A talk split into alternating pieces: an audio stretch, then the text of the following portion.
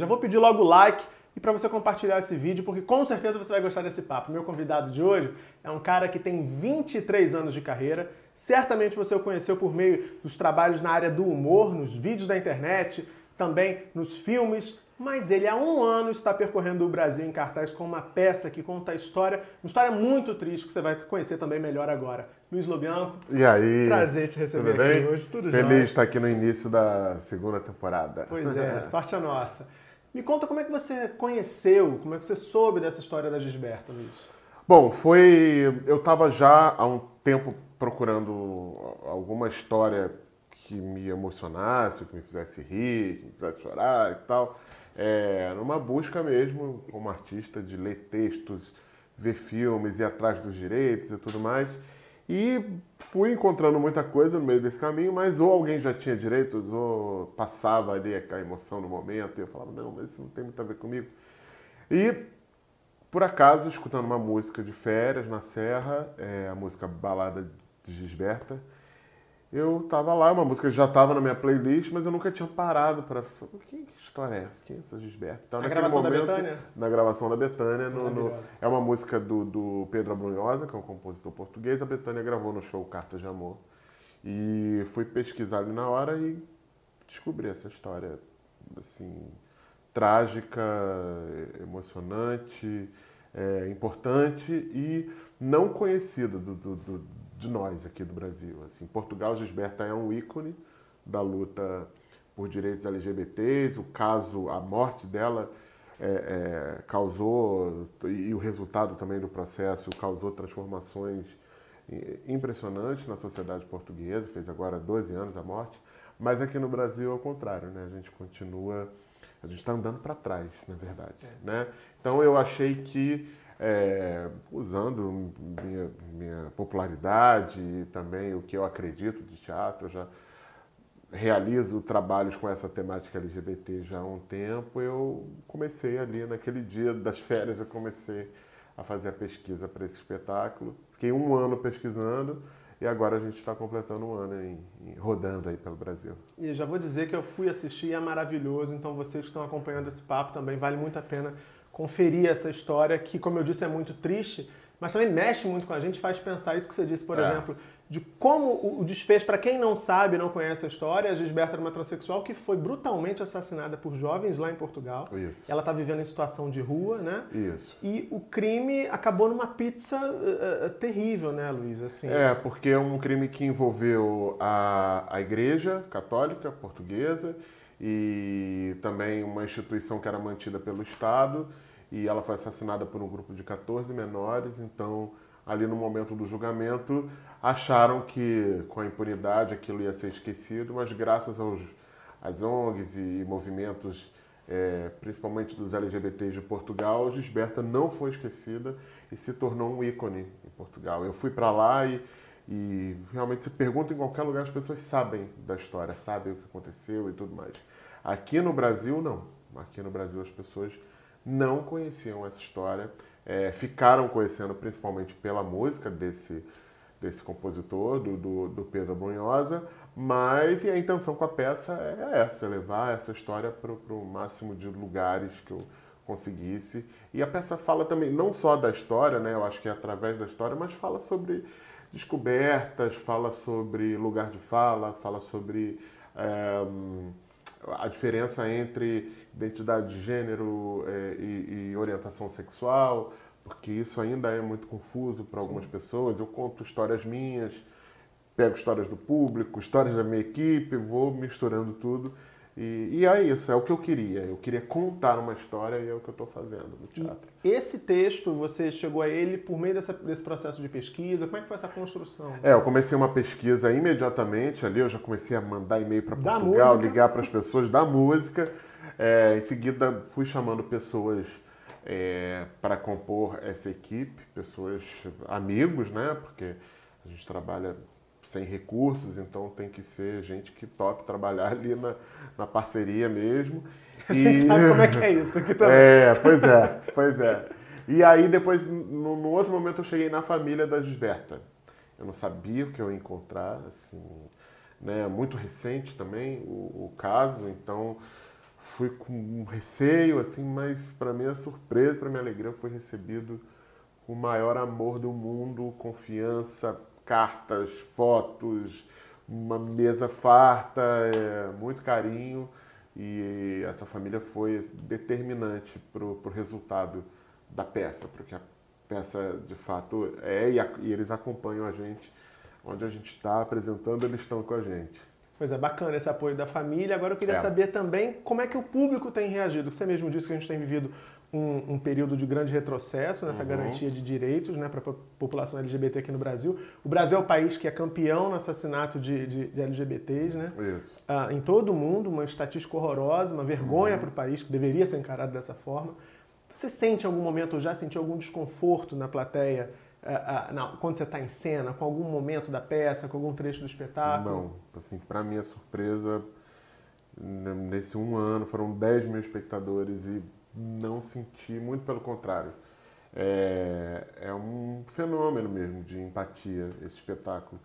Como eu te falei, a gente trabalhou sem recursos durante meses e no fim o nosso projeto foi abraçado pela, pelo Centro Cultural do Banco do Brasil e aí a gente conseguiu montar o espetáculo, né? enfim, ninguém lucra com isso. Mas uh, quando você trabalha assim, sem recursos, principalmente depois que aconteceu no Rio, né? a prefeitura deu um calote em todo, todo o teatro, assim, as pessoas que estavam colocando seus projetos na, na lei de incentivo não receberam dinheiro, enfim. É, não basta só não ter o um incentivo, né? A gente foi enganado, a classe teatral foi enganada. Então, não dá para você criar muitas expectativas, né? Mas ao mesmo tempo eu falava para minha equipe, gente, a gente vai fazer na marra. Se a gente não conseguir fazer num teatro, a gente faz num play de um prédio, mas eu eu quero contar isso para o máximo de pessoas que eu conseguir. Não importa se são 100, se, e a gente está chegando a um ano de espetáculo com, com essa marca de 10 mil pessoas. E é, assim, eu acho que o mais importante é, é, que é um espetáculo que ele foi além da bolha de entendimento, que é além da, da, da, da classe artística, é além do, dos LGBTs, ele atinge é, é, um público que é um público que não tem o hábito de ir a teatro, que é um público que eu acho que não se, se confronta e não pensa muito nessas questões de, de, de gênero, principalmente, é, e também de orientação sexual. E esse público está presente, esse público volta e leva a vizinha, leva o primo, leva o, o cara que trabalha na empresa. E, e, é aí que a gente queria chegar. Então, eu assim, comemorei agora um ano de, de, da estreia. No rival, e, né? No rival. E muito feliz assim, com, com o retorno que a gente tem com, com essa peça. E é muito popular, assim, é uma peça é, como eu explorei, para mim não me interessava muito viver, fazer a personagem Gisberto. Eu abandonei essa ideia desde o início. Eu queria realmente contar, contar é, o que é ser um LGBT, como é isso na infância, como é isso quando você passa para a vida adulta e o que pode acontecer, que é o que aconteceu com a Gisberto. E é curioso que no dia que eu assisti, é, sobretudo nesse momento em que é, é, você conta a infância da, e a juventude uhum. ali da Gisberta, que é esse momento da, da descoberta, da tentativa de negação, da, repress, da, repressão familiar, uhum. eu notei muitos risinhos ali nervosos na plateia. É, é aquele, aquele riso indevido, assim, não é uma hora para rir meio, é. sabe? Mas as pessoas dão risada porque estão exatamente pouco familiarizadas com aquele momento que muitas vezes é de dor e sofrimento. É, tem. Tem isso, tem, acho que tem um incômodo, mas tem também o riso do reconhecimento, né? Muita gente que se vê ali naquela situação. Hum, não sei como é que é. E... Porque, é, assim, eu fiquei muito conhecido pelo humor, né? E trabalho e vibro no humor. Mas uh, eu acho que rir não é só a piada, né? Na verdade, eu sempre fui péssimo para contar piada. Eu sou uma negação. E eu tenho buscado esse outro riso no meu trabalho, assim, que é o riso da poesia, por exemplo. Às vezes você fala uma poesia e aquilo te causa um, um bem-estar e te provoca de um jeito que você ri, ou então é, uma música, ou então o riso da empatia. E é aí que o riso entra em Gisberto, é o riso da empatia. A gente, no primeiro momento do espetáculo, a gente fala como é que é a criança viada, o que, que ela sente, para onde ela vai, o que, que ela pensa, todo mundo ri, canta e dá pinta, bota a toalha na cabeça. E o espetáculo vai se transformando, porque o, o, nesse contexto da Gisberta, né, ela tinha uma família que era acolhedora, principalmente as mulheres, mas quando vai para o mundo, o mundo é muito cruel. Sim. E aí a parte trágica da história é que não pode deixar de ser contada. Então é um espetáculo muito trágico, mas também, como você falou, ele tem humor, porque o humor é fundamental em tudo. E quanto mais o público ri no início do espetáculo, mais ele chora no final. E isso é impressionante. É muito direta, assim, a é, ligação. A é uma relação. relação. muito direta mesmo, porque eu notei que no final a sensação, assim, quando apaga a luz, as pessoas estão assim, nossa, o que, que aconteceu? É, né? E acho que se não fosse o riso, não seria tão eficiente. Né? O, o riso, ele é muito subestimado né, no, no Brasil, assim. É, a gente usa o riso muito, como eu falei, para piada, para pro que é aqui, né? Pro que seria mais óbvio, assim. Mais ah, óbvio e tal, mas eu acho que o riso pode ser usado para é, Chaplin, né? Chaplin foi um que usou o riso de todas as maneiras e da forma mais linda e emocionante que alguém já conseguiu usar, né? Então é uma inspiração.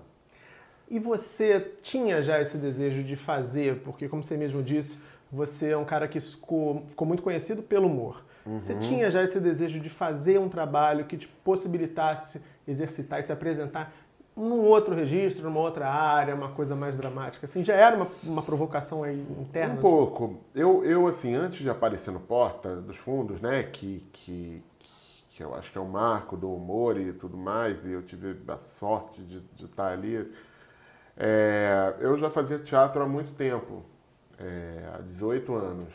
E, e no teatro você vai indo né, do, do, do jeito que, que, que, que, dá, né? Assim, é, nesses 18 anos eu passei por tudo. Eu já fui de um grupo amador e a gente montava, sei lá, desde Aristófanes até Luiz Fernando Veríssimo, até Nelson Rodrigues. Eu fazendo Nelson Rodrigues com 15 anos de idade, entendeu?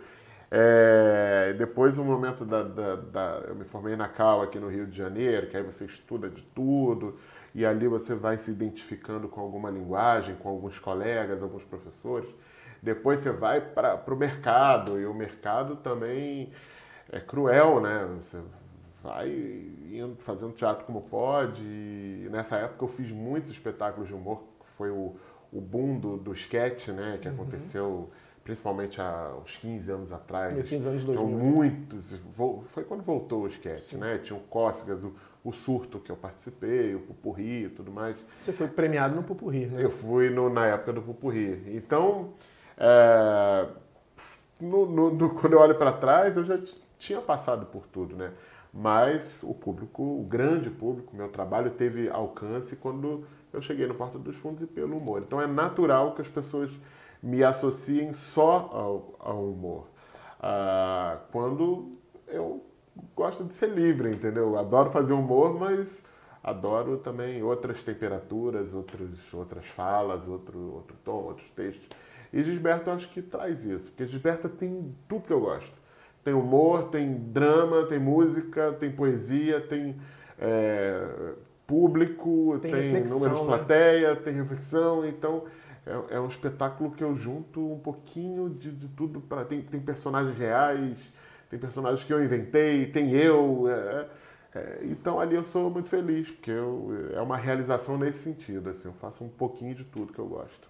Pois é, a plateia também está adorando. A gente está quase no final dessa primeira parte do papo. Continua, viu, gente? Espera aí que eu já uhum. digo isso.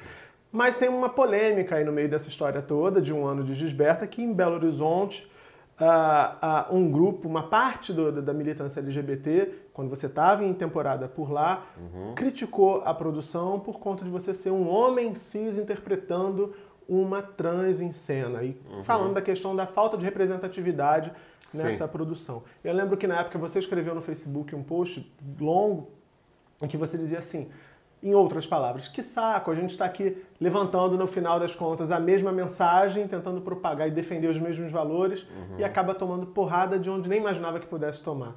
E aí você dizia assim, tô cansado disso, não sei se eu quero produzir mais nessa linha, não, quero, não sei se eu quero falar desses assuntos. Enfim, passou esse cansaço depois desse tempo? Passou. Que bom.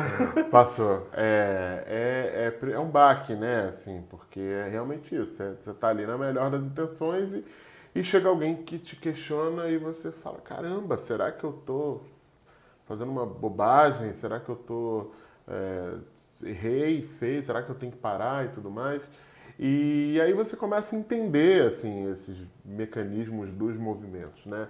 Eu acho que parte de um questionamento muito saudável, que eu acho que tem que ser feito sempre, inclusive para essa minha esse, esse trabalho, para essa minha produção, que é a representatividade.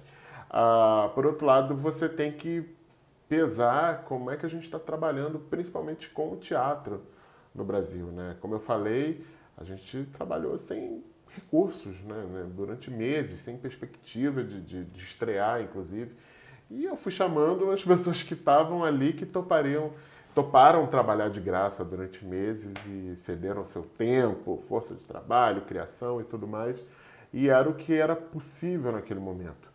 Né? É, o que eu acho que a gente tem que se perguntar é por que, que nesse campo de visão do, do, do, das pessoas, dos profissionais, não, as pessoas trans não, não estão nesse, nesse campo de visão. No meu, naquele momento, para até chamar para trabalhar de graça, para a pessoa topar ou não, ou, enfim, numa outra esfera, né, de contratos, de televisões é e tudo muito mais. provavelmente a gente sabe que as barreiras estão lá atrás, né? As é, barreiras as barreiras estão, estão lá atrás, eu acho que, que tem a ver com a profissionalização mesmo, a formação técnica dessas pessoas.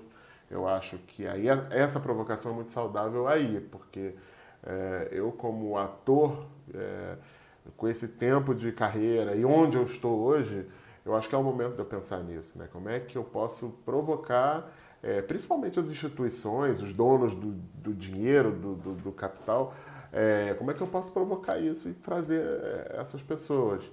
Ah, por outro lado, não é o teatro que vai dar conta disso agora, porque o teatro mal consegue dar conta dele próprio, entendeu? E nesse sentido, acho que o teatro tem que ser visto ainda como um aliado. É, se nessas condições de trabalho que a gente teve, e tudo mais. Se, ainda assim a gente consegue levar tanta gente ao teatro e emocionar e, e transformar algum pensamento de algumas pessoas, esse espetáculo não pode ser combatido, entendeu? É, e é isso. De um lado, o questionamento, do outro, acho que a liberdade de criação, que tem que ser sempre garantida na arte. E eu tenho um orgulho enorme de, de que essa peça também tenha levantado essa discussão, esse debate e, e acho que as pessoas bem intencionadas estão fazendo uma reflexão juntas. Isso é legal. Que ótimo. Bom, como eu disse, essa é só a primeira parte da entrevista. A gente vai dar uma paradinha por aqui, mas quinta-feira, às sete da noite, você confere a segunda parte. A gente vai falar, sabe de quê? De humor, de Porta dos Fundos, vai falar do Buraco da Lacraia. Quem é do Rio conhece, quem não é, se não conhece, vai ficar conhecendo. E vai falar também da próxima novela das nove, que o Lobianco vai estar lá fazendo um papel, a estreia dele nas novelas. Então você não pode perder essa segunda parte da conversa. Já vou pedir para você deixar sua inscrição aqui registrada no canal, o seu like também e seus comentários sobre esse papo, o que você achou dessa conversa, tá bom? Beijão e até a próxima.